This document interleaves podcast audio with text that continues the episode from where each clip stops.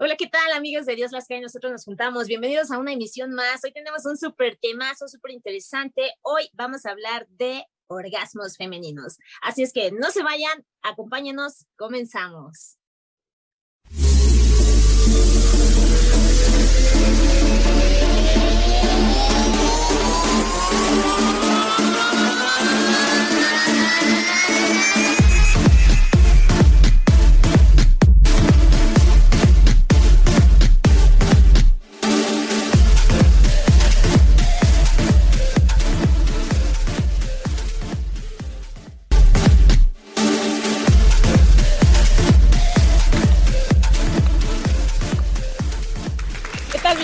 Pues hoy tenemos un programazo, nuestra sexóloga favorita de casa.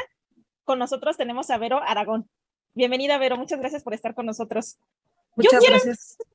Yo quiero empezar con lo siguiente. Hemos hablado, bueno, hemos escuchado mucho de orgasmos, mm, pero a lo mejor en la práctica ya lo hemos sentido y no sabemos qué es eso. ¿Qué características o consideras que es, eh, pues, esa partecita donde dices, chin, yo a lo mejor leí que me tengo que retorcer, ¿no? Pero no significa que te tienes que retorcer.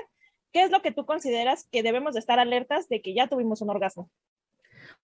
Ok, el orgasmo es, eh, bueno, hola, buenas noches a todas. El orgasmo es eh, el punto máximo de placer ante una respuesta, ante un estímulo sexual. Pero el placer es muy subjetivo. Ahora, esto es como una definición corta. En lo fisiológico, pues pasan muchas cosas. Eh, se define al, orgasmo como una descarga de tensión repentina sexual acumulada durante el ciclo de respuesta sexual, resultando en contracciones de los músculos pélvicos de forma rítmica y que son caracterizados por el placer sexual. Pero pues el placer sexual es muy subjetivo porque todas las personas somos diferentes. Así como no hay una única fórmula para, eh, no nos gusta lo mismo, por ejemplo, en la comida, pues no reaccionamos igual ante los estímulos sexuales. Para lo que alguien será un estímulo sexual efectivo, para otra persona no lo será. Entonces, pues así de subjetivo es el placer. Fisiológicamente se define por estas contracciones en la zona pélvica, eh, más o menos de unos 20 eh, segundos, dura el orgasmo y son entre... Pero nuestro periodo refractario es muy corto entonces nosotros podemos volver a tener otro y otro y otro. eso, eso leí, justo eso te iba a preguntar, que, que absolutamente todas las mujeres somos multiorgásmicas y que ese multiorgasmo se, se puede dar eh, uno seguido del otro, uno seguido del otro. O sea, no es, tengo uno y a lo mejor mi pareja también eh, terminó o eyaculó, etcétera. Eh, y después volvimos a empezar? ¿Es así o es como tengo uno y si sigo con la, con la relación, otro y otro y otro? Puedo tener otro orgasmo. Ahora, esto el, atraviesa muchas esferas, lo cultural, lo psicológico, lo fisiológico. Si estás tomando medicamentos, porque hay algunos medicamentos que inhiben la respuesta sexual, y también aquí en lo cultural, pues entra la cultura del porno, ¿no? De que muchas mujeres se viven eh, insatisfechas o piensan que algo está mal con ellas porque es que yo no, yo no siento lo que está, lo que estoy viendo en la pantalla, ¿no? De, ¡ah! Yo no grito así como ella. Ay, no. Clasiquísimo, ¿no? ajá, yo no me siento como para actuar de esa forma. Entonces se viven invalidadas en su experiencia sexual también depende muchísimo de la persona, porque hay mujeres que tienen un orgasmo y ya se super cansaron o quieren dormir o quieren, bueno, no, las mujeres, las mujeres cuando tienen un orgasmo les da por platicar, a los hombres por, sí, lo que pasa es que las, las hormonas que se despiden durante el orgasmo, esas son las reacciones que hacen. la mujer, bueno, finalmente como que quiere interactuar y el hombre le da sueño por las hormonas, la combinación de las hormonas. Este, entonces, pues, está hablando de una mujer que, no, pues yo quiero ser multiorgásmica, pero la verdad es que ya cuando tengo un orgasmo ya estoy súper cansada, estoy desgastada. conmigo, para eso es suficiente, para mí, con eso es suficiente, no es un mandato. Si lo quieres hacer, pues depende también de muchos factores, de tu educación sexual, o sea, si tienes acceso a educación sexual, del tipo de cultura en la que vives, porque está muy castigada la sexualidad femenina, expresar la sexualidad femenina. O sea, tenemos muchísimos nombres para las personas que gozan libremente, este, nombres peyorativos, ¿no? Para las personas que gozan libremente de su sexualidad. Entonces, también el contexto de en dónde estén, con quién estén, o si están a solas, pero están mis hijos dormidos y yo estoy en mi cuarto a sola, y qué tal si me abren la puerta, o sea, todo esto va a influir para la experiencia sexual. Y ah, otra cosa, estamos muy uh, concentrados en la parte de la zona pélvica, donde están los órganos sexuales pélvicos, para la única estimulación para llegar a un orgasmo y entonces nos perdemos de una parte muy grande que es toda la erotización del cuerpo. ¿Ok? El cuerpo va a reaccionar a estímulos. Primero está el deseo, se divide en varias fases el, el acto erótico sexual. Ajá, está el deseo, el estímulo sexual efectivo, eh, luego tenemos la fase de excitación, la meseta, el orgasmo, eh, la resolución y el periodo refractario. ¿Ok? Entonces, eh, en todos estos, eh, en todas estas fases, pues primero, eh, ay, es que son tantas cosas las que se conjuntan. A nivel cerebral, desde que hay un estímulo sexual, se empiezan a aprender zonas del cerebro. En total, eh, se incluyen, se prenden más de 30 sistemas. algunos, por ejemplo, son el sistema límbico, que está relacionado con la memoria y las emociones. Entonces, en tu experiencia sexual tiene que ver tus experiencias sexuales anteriores y las emociones que estés teniendo en ese momento. El hipotálamo que está relacionado con el control corporal inconsciente, también eh, ah, en la parte, en la corteza mm, prefrontal, que está relacionada con el juicio y con la resolución de problemas, o sea que también estás en ese momento activada esta zona, también la zona del cerebro eh, que se relaciona con el tacto. En total son 30 sistemas y pasa un cóctel neuroquímico en el cerebro eh, muy especial para que los orgasmos eh, tengan, pues den estas sensaciones, ¿no? Ahora, los estímulos que nos van a llegar nos van a llevar a esta fase de excitación, eh, bueno, pasar por la meseta y la fase de excitación, pueden ser de dos tipos. Pueden ser reflexogénicos y pueden ser psicogénicos. Y estos también se dividen en em, exteroceptivos e interoceptivos. La palabra lo dice, ¿no? Reflexogénico, pues es el reflejo te pegas, ouch, me duele, ¿no? Entonces es bajo la estimulación, el tocamiento del cuerpo. O eh, eso es exteroceptivo, porque es algo que está afuera. O puede ser interoceptivo, reflexogénico, que se puede dar por los estímulos eh, al nervio pudendo o el llenado de la vejiga. Y están los, los psicogénicos, que también la palabra lo dice, de la psique, ¿ok? Y que pueden ser exteroceptivos. Esos son todos los que yo voy a percibir con mis sentidos, ¿ok? Y los interoceptivos, que son, por ejemplo, las fantasías, porque están aquí, ¿no? O sea, es un conjunto desde el cachondeo, así todo lo que estás sintiendo y pensando. Exactamente, cómo te sientes con la persona, bajo qué contexto, contexto estás, este, bueno, hablando de estadísticas, hablando de estadísticas, se hicieron, se hacen varios estudios para, porque se habla de que los hombres tienen más orgasmos, ¿ok?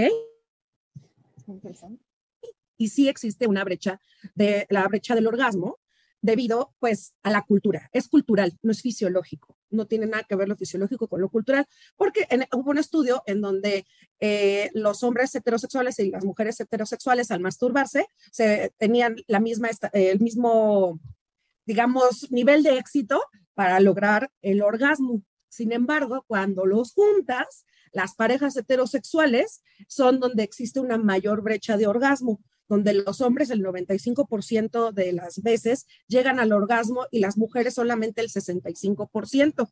Solamente una mujer de cada cinco tiene un orgasmo por penetración.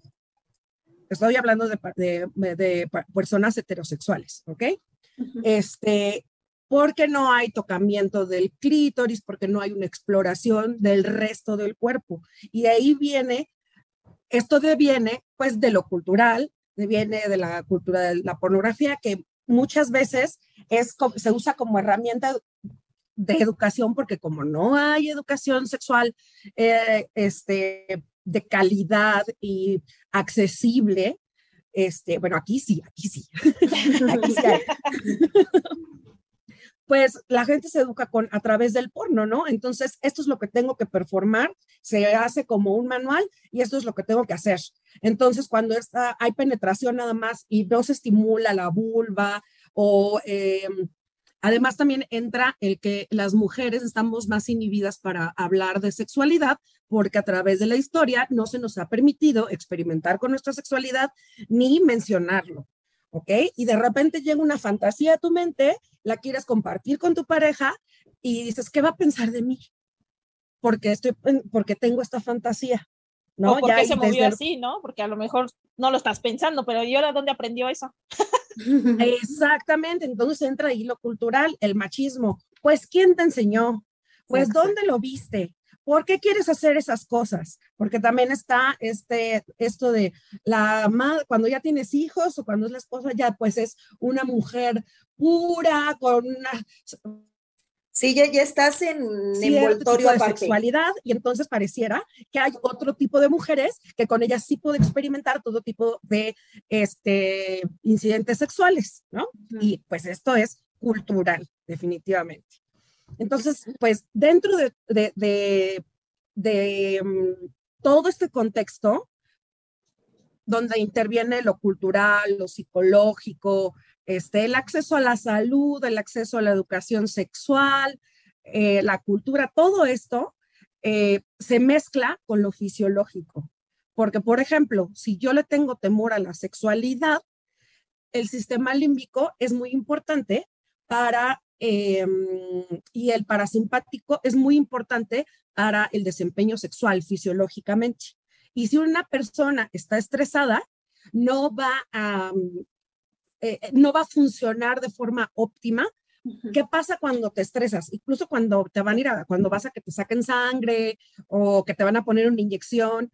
Si la persona está estresada, se contraen, las venas se contraen y el flujo sanguíneo también es esencial para el llenado de los órganos sexuales pélvicos y que se dé esta función durante la función, la fase de la excitación. El llenado de estos órganos sexuales pélvicos es pues esencial para que se pueda desencadenar eh, todas las, eh, todos los sistemas que se activan desde el cerebro y desde lo corporal. Entonces, pues ahí la importancia de, pues, acceder a la educación sexual. Si no la tienes, búscala. Hay muchas personas que hablan, eh, que tienen mucho contenido de calidad de educación sexual. Este, no sé si me dejan mencionar a alguien, por ejemplo, para los adolescentes. Sí, claro. Yo les recomiendo muchísimo, si tienes dificultad de hablar de sexualidad con tus hijos, con tus hijos, con tus hijas, ponlos en TikTok o en Instagram a, seguir al doctor Gap y que se avienten de tarea a ver desde el TikTok número uno, ¿no? Porque tiene muchísimo, muy buen contenido. Él es, él es médico y es, em, no me acuerdo cómo se llama su especialidad, pero es especialista en adolescencias. Entonces trabaja con puras adolescencias y el lenguaje que usa, además de que, bueno, sí es muy técnico, pero les enseña con P. Ahora, eh, por ejemplo, para otro, para otra comunidad, por ejemplo, podría ser eh, el sexólogo de bolsillo. Él también tiene, eh, él está en Instagram, yo no lo he visto en TikTok, está en Instagram y tiene muy buen contenido. Para otra comunidad, por ejemplo, la comunidad, a gente que está interesada en el BDSM, está en Instagram, está Cristal de Sade. que también tiene muy, buena, buena información de calidad. Este, para nosotros, pues síganme.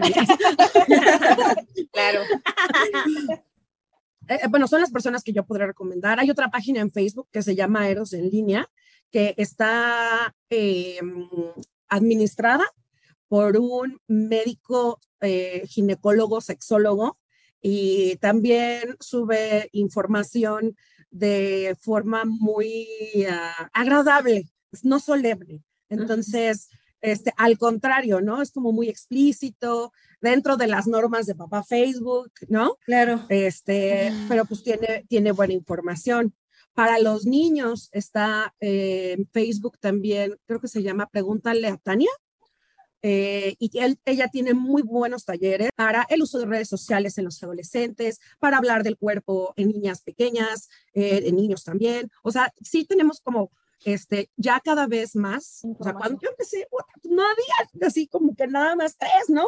Este, pero ahorita ya hay más, más contenido, porque luego me encuentro también en las redes sociales que diciendo disparatadas o perpetrando, perpetrando, perpetuando los estereotipos de género y este, perpetuando eh, el coitocentrismo, ¿no? O eh, con contenido que nada más refuerza eh, las cosas que culturalmente nos han, no nos han permitido o explorar de una forma más saludable la sexualidad o que ponen en riesgo, también he encontrado personas que hablan de sexualidad, que ponen en riesgo a las personas.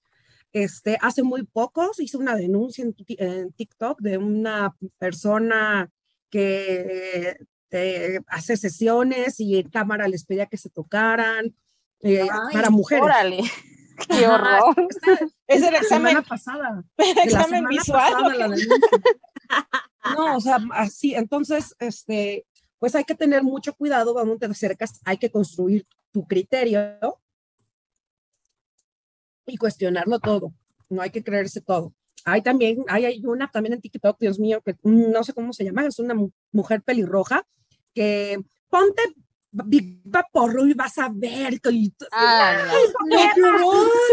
ah, no inventes. Oye, pero, pero, ¿y cuántos tipos de orgasmos hay en nosotras las mujeres? Uno. Uno. Solo existe uno. en la época de Freud, él decía que había, bueno, por toda su, su perspectiva él decía que había eh, vaginal y clitoral. Pero no es así, porque la, lo que sucede es que no tampoco, tampoco conocíamos hasta hace, no sé, creo que 30 años, 35 años, se conoció por primera vez. O sea, estamos hablando de nada. O sea, cuando yo nací, no se sabía cómo era el clítoris. No se sabía la anatomía del clítoris. Cuando yo nací, estamos hablando de ayer. ¿No? Ah. Entonces, lo que sucede es que el clítoris, no tengo aquí nada, pero eh, el clítoris no es solamente el chicharito que vemos, eh, son los labios mayores, luego vienen los labios menores que están dentro, o a veces sobresalen porque todos los labios son diferentes, pero donde se unen los labios menores, ahí se encuentra el glande del clítoris, eh, que es el, que cubre el, clítoris, tiene un capuchón, ¿ok? Y después tiene unos bulbos y tiene como unas patitas, que esos bulbos abrazan la uretra y abrazan la cavidad vaginal. Entonces, eh, muy pocas mujeres, como les dije, una de cada cinco tiene orgasmos por penetración. ¿Qué es lo que pasa en la penetración? Como el clítoris está abrazando, pues pueden llegar a, suceder los orgasmos siempre y cuando también eh, el golpeteo, bueno, el movimiento está estimulando el clítoris en la, en la parte externa, pero como también estimula lo que abraza, las partes que se están abrazando, están rodeando la cavidad vaginal o están rodeando la vagina, entonces por eso se pensaba que había orgasmos vaginales, pero no, el órgano que produce los orgasmos, pues es el cerebro con el clítoris, ¿ok? E incluso hay registros de personas que eh, por alguna situación diatrogenia, lo que sea, o violencia, ya no tienen clítoris, pero pueden tener orgasmos, porque las funciones psicogénicas no se ven este, mermadas. Eh, incluso como atraviesa eh, neurológicamente pasa por, bueno, por la espalda, no voy a explicar todo el sistema para no hacerlo. Y entonces pasa, mientras no se vean afectadas determinadas este, lumbares o eh, zonas de la espalda, el sistema para tener un orgasmo va a seguir sucediendo. Entonces puede haber orgasmos incluso sin tocamientos a través de la fantasía.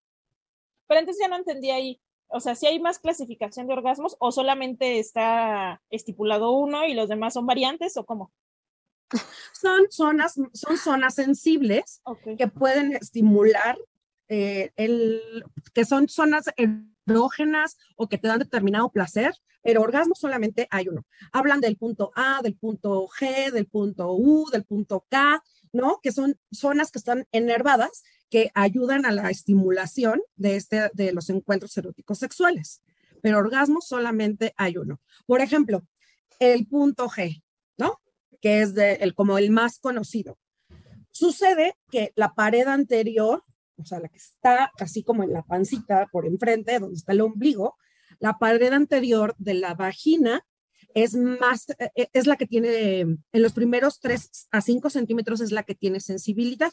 Entonces, si se estimula esa parte, no es que estés estimulando en sí la vagina, sino que estás estimulando lo que se encuentra detrás de, la, de esa pared, que es lo que algunas personas llaman la próstata femenina, que no es una próstata, eh, es una reminiscencia de lo que fuera ser una próstata. Cuando nosotros nos formamos, cuando somos unas células, venimos de, somos iguales. Entonces llega un, hay un gen y, que se activa, hay sustancias que se activan y dice, ah, este es, tiene una X, tiene este, estas son puras X aquí, ¿no? Entonces aquí voy a inhibir el crecimiento de un pene y se va a formar una vagina. Y si encuentra que hay XY, entonces va a eh, estimular esa célula que somos para que se forme un pene, ¿ok? venimos de lo mismo. Entonces, eh, obviamente, eh, todas las partes, por ejemplo, los testículos, digamos que son, no lo son, ¿eh? Pero la parte de la célula que se forma, que forman los testículos, es la parte de la célula que forma los ovarios. ¿Ok? el, el glande, pues también lo tiene el pene, también lo tiene el clítoris y es la parte más sensible, el glande, así como la parte externa del clítoris. Este, están eh, las, em, las glándulas parauretrales que se, forman en distintas partes del cuerpo, eh, pero ahí están las glándulas parauretrales. Y entonces, como nosotras no necesitamos la próstata, se inhibe ese crecimiento y se va haciendo, este, quedan reminiscencias y eso es lo que cuando en el punto G se está estimulando. Ahora, ¿qué es lo que sucede cuando estás estimulando este punto? Aquí viene la eyaculación, porque son tres cosas, son cosas diferentes. Un orgasmo, la lubricación, la eyaculación y el squirt son cosas, son procesos diferentes. ¿Ok? Antes se creía que las glándulas de Bartolini está la, está la vulva, está el clítoris, la uretra, la cavidad vaginal y aquí estaban ah, las glándulas de Bartolini. Antes se creía que esas, el líquido que salía por ahí era, era la lubricación. Hoy se sabe que no es suficiente para lubricar. Y también se sabe que la vagina tiene su propio sistema de lubricación gracias a los estrógenos que acarrean los líquidos a través del epitelio vaginal. Entonces, es como si la vagina sudara, esa, es su, por ahí lubricamos. Hay una imagen que está como muy viral que ponen la vulva y dicen, por aquí hago pipí, por aquí, y está errada. Y lo malo es que está muy, muy viral. Lo, visto, lo he visto muchísimas veces porque no es así. Este, en el, está el clítoris, está la uretra y al lado están las terminaciones de las glándulas de Skene o las parauretrales, que esas son las que se estimulan por la parte anterior, esta que estoy hablando, donde es más sensible la, la pared de la vagina y se siente como rugosito porque vas a estar tocando esta reminiscencia. Esto lo que va a hacer es que va a estimular pues toda esta parte interna del clítoris y va a estimular esta reminiscencia. Primero tenemos la lubricación, que ya vimos que es parte de la vagina, ¿no? Que ese es trabajo de la vagina. Luego tenemos la eyaculación. La eyaculación es un líquido blanco como lechocillo que sale a través de las terminales de las glándulas parauretrales, ¿ok? Eh, y tenemos también el squirt, que este no es suficiente, como se acumula mucho líquido al estar em, estimulando esta parte, mm, sale por la uretra. La vejiga se llena de un líquido que no es orina, tiene otros componentes y entonces sale por las glándulas parauretrales también están conectadas con la uretra y sale por la uretra, ¿ok? y puede ser de unos digamos, tantito, así un vasito, hasta casi un litro, o sea, muy abundante. Y platicábamos en un programa anterior que tampoco se estresen porque no todas, o sea, biológicamente, pues no todas pueden llegar a hacerlo, ¿no? O sea, qué padre si lo tiene, y si no, pues tampoco se estresen. y además, y además no todas las personas, no todas las, las personas con vulva disfrutan de tener un squirt, o sea, ya lo tuve, pero no fue agradable, agradable para mí. Entonces pareciera que hay algo mal en mí, porque todo el mundo va diciendo que, wow, que el squirt, que no sé qué. Y entonces sí, y yo no lo estoy viviendo de esa forma. Por eso es muy importante recalcar que la sexualidad y el placer son totalmente subjetivos. Así como somos diferentes en todo, pero nunca vamos a coincidir al 100% con otra persona, porque nuestro bagaje genético, cultural, este, ambiente, todo es diferente, que nuestro temperamento, todo es distinto. Entonces, hay que tener muy en cuenta eso. Si tú ves cosas y crees que hay algo mal en ti porque lo que estás viendo no corresponde como tú lo vives, tranquila, no pasa nada. Si tienes dudas, aquí estoy yo en el baúl de Verónica, me puedes mandar un mensaje y puedes agendar una asesoría o con el doctor Gap o con el sexólogo de bolsillo o con las personas que me, con Libisex, puedes hacer, puedes preguntar y para que puedas ver las inquietudes que tienes y pues relajarte, porque lo es súper importante en los encuentros eróticos sexuales, en la, en la autoestimulación, autoerotismo, la relajación es súper importante, porque si no llega la sangre como tiene que llegar, además estás estresado, pues mm, eso eh, inhibe o obstaculiza el disfrute del placer sexual. Oye, y aparte cada cuerpo es diferente, ¿no? Perdón, Angie, o sea, es como dices tú, ¿no? O sea, cada cuerpo recibe, lo ve de diferente forma, no hay, no hay que estresarnos porque a lo mejor Angie sí sacó todo su fuá y yo no, ¿no? ¿Me sabes algo? Conozco. No, pero sí, o sea, sí es cierto, porque muchas veces como, tú como mujer te estresas porque dices, oye, yo acabo, vi un, como dice Vero, ¿no? Vi un video porno y vi que la chica estaba hasta por allá, ¿no? Aventaba todo. Ay, sí, le salen litros y litros y litros de, ni las vacas. Y dices, yo no, y mucha gente se estresa, ¿no? O sea, por ejemplo, muchas mujeres decimos, ay, o dicen, ay, no, porque yo no, yo, uh", ¿no?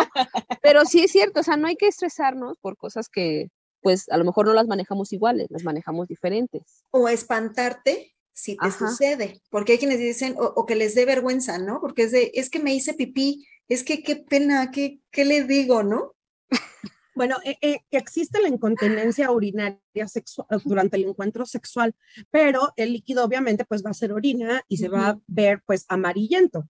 ¿no? Y te vas a dar cuenta, Y el olor es totalmente diferente también. Exactamente. Pero yo te quería preguntar, ¿existe alguna causa fisiológica, algo que impida a la mujer tener orgasmos? Eh, no sé, vaginitis o papiloma, cáncer, no sé, algo, algo. Fisiológicamente sí existen factores que impidan eh, el tener un orgasmo, pero es lo mínimo. O sea, el porcentaje es muy pequeño. Casi todo lo que te lo impide es psicológico. Por aquí tengo la estadística, pero bueno, es que tengo aquí todas mis cosas que, porque me gustan los números, ¿no? Oye, me gustan los números. ¿Y qué ejercicios podrías recomendar a las chicas? Porque tú hablabas de una estadística donde las, mm, digamos que hay una eh, diferencia entre los varones y las mujeres. Los varones llegan, hay más número de varones que alcanzan su orgasmo en comparación con las chicas.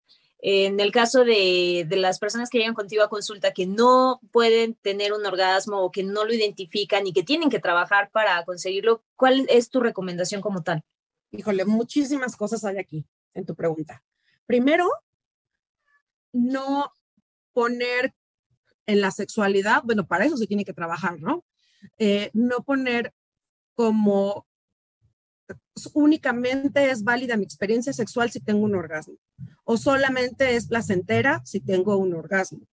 Eso es muy importante porque entonces, ¿dónde dejas todo el erotismo? Por ejemplo, cuando hablan del pre, eso es una experiencia de sexo. Tocamientos, eso es sexo. No, no, no hay como que pre. ¿Pre de qué? o sea, de, pre de la penetración, no, eso no es el sexo nada más, eso es coito, pero el sexo es desde que te veo, desde que me llamaste, lo planeamos, este, lo que me voy a poner, cómo huelo, cómo huele la otra persona, si me peleé hace tres días con la persona o no, o sea, es muy, extenso. Eso sería lo primero, no poner el orgasmo como... eso. ¿Mandé? Quitarnos de la cabeza que es obligado el tener un orgasmo. Ah, y si no lo tengo, no lo hice bien, ¿no?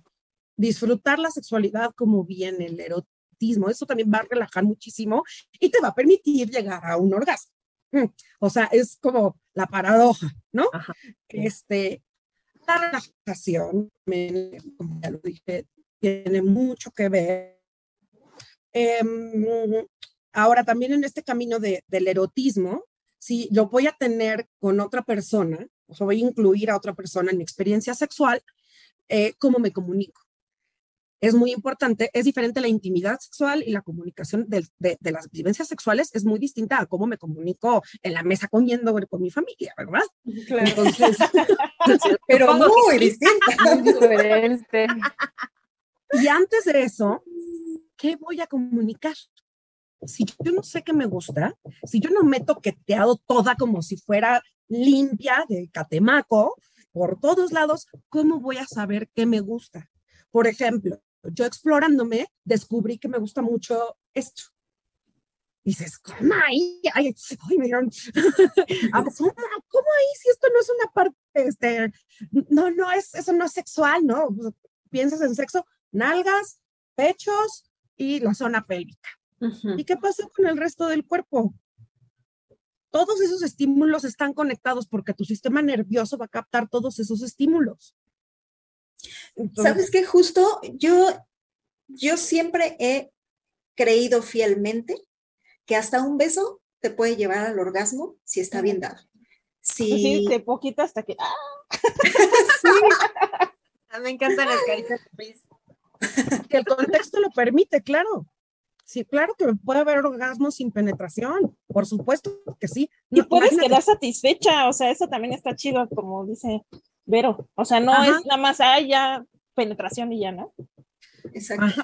Eh, exacto. Mira, por ejemplo, hasta ahorita que hablábamos de estadísticas, que los hombres heterosexuales tienen un 95% de este, llegar al orgasmo durante sus encuentros y las mujeres heterosexuales el 65, ahí en medio hay otras personas.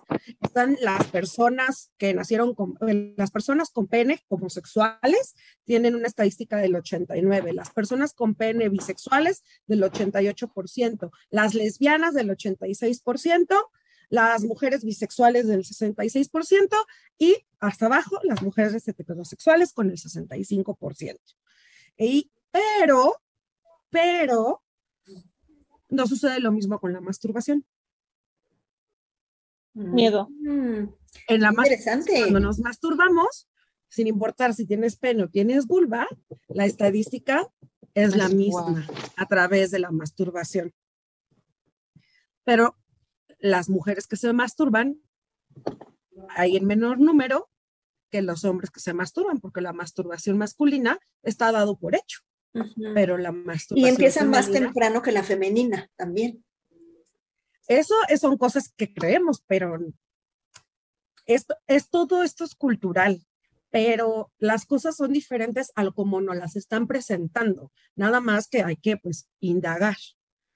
Este, les iba a dar otra estadística. Ah, bueno, durante la masturbación también se hicieron estudios eh, midiendo las zonas cerebrales que se activaban y la diferencia entre tener un orgasmo por medio de la masturbación y tener un orgasmo compartiendo mi sexualidad con otra persona, la diferencia fue, no fue significativa.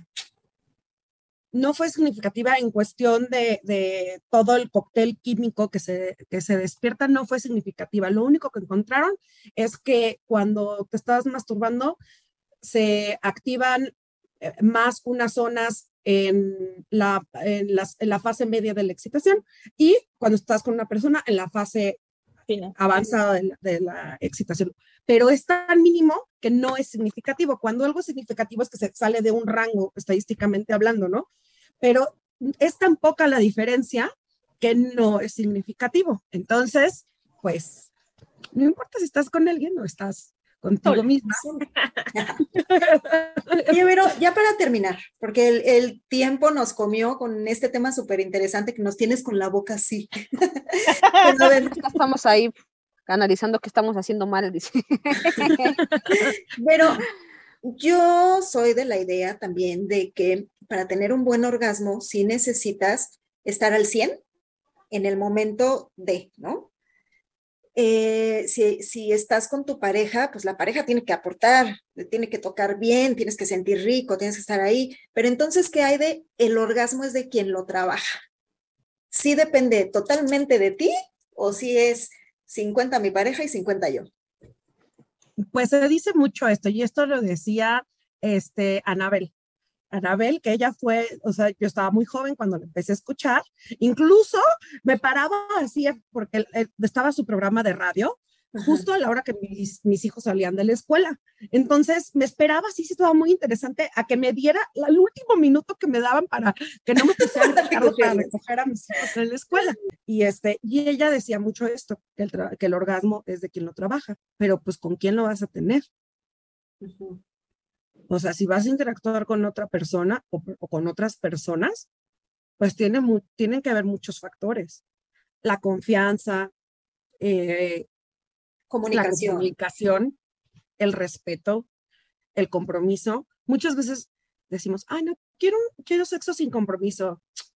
Te tienes que comprometer, aunque no tengan la etiqueta de novios, pareja, free, fuck boy, lo que quieras el tener, si tú tienes un encuentro erótico sexual con una persona, hay compromisos.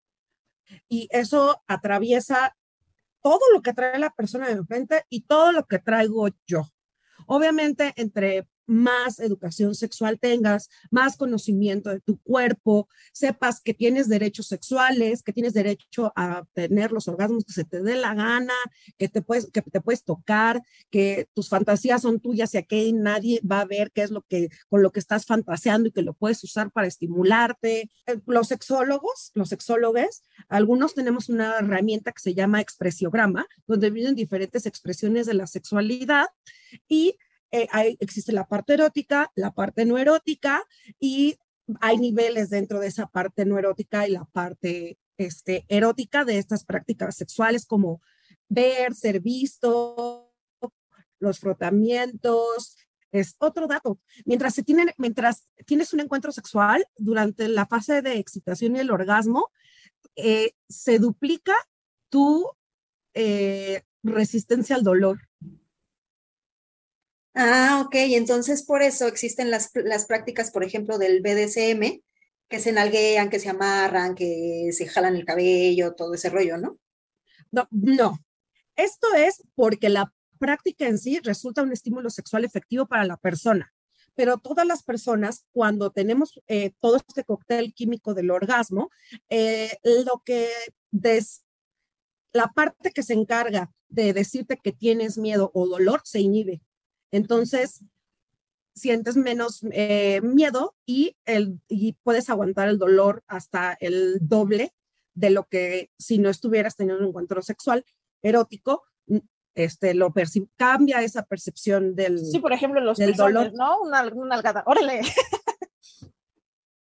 Ah, bueno, esto de las nalgadas también tiene su función, porque cuando tú pegas, el cuerpo dice, ¿qué, ¿qué, está pasando? A ver, vamos a ver qué está pasando. Y entonces el flujo sanguíneo va allá para que el cuerpo vaya a revisar qué es lo que sucede. Y acuérdense que el flujo en los órganos sexuales pélvicos son fundamentales para un óptimo funcionamiento de estos. Ok, Vero, ¿nos puedes dar tus redes sociales, porfa, para que quien quiera contactarte, quien quiera conocer un poquito más del tema, Ok, estoy contigo. Ok, soy de El Baúl de Verónica en Facebook, Instagram, Twitter y TikTok. Muy bien. Ahí me pueden contactar. Perfecto. Oye, Vero, ahora por favor ayúdanos, ya sabes hacer nuestro corazoncito, porque sabemos que tú eh, nos dedicas este tiempo con todo tu corazón y nosotras estamos aquí también aprendiendo tanto de ti, que de verdad gracias por este, por tu tiempo. Ay, no, gracias a ustedes por el espacio, porque esta es información que deberíamos de tener desde, desde la adolescencia, imagínate, en la adolescencia ya deberíamos de tener esta información. Bueno, hoy día desde antes. Tarde.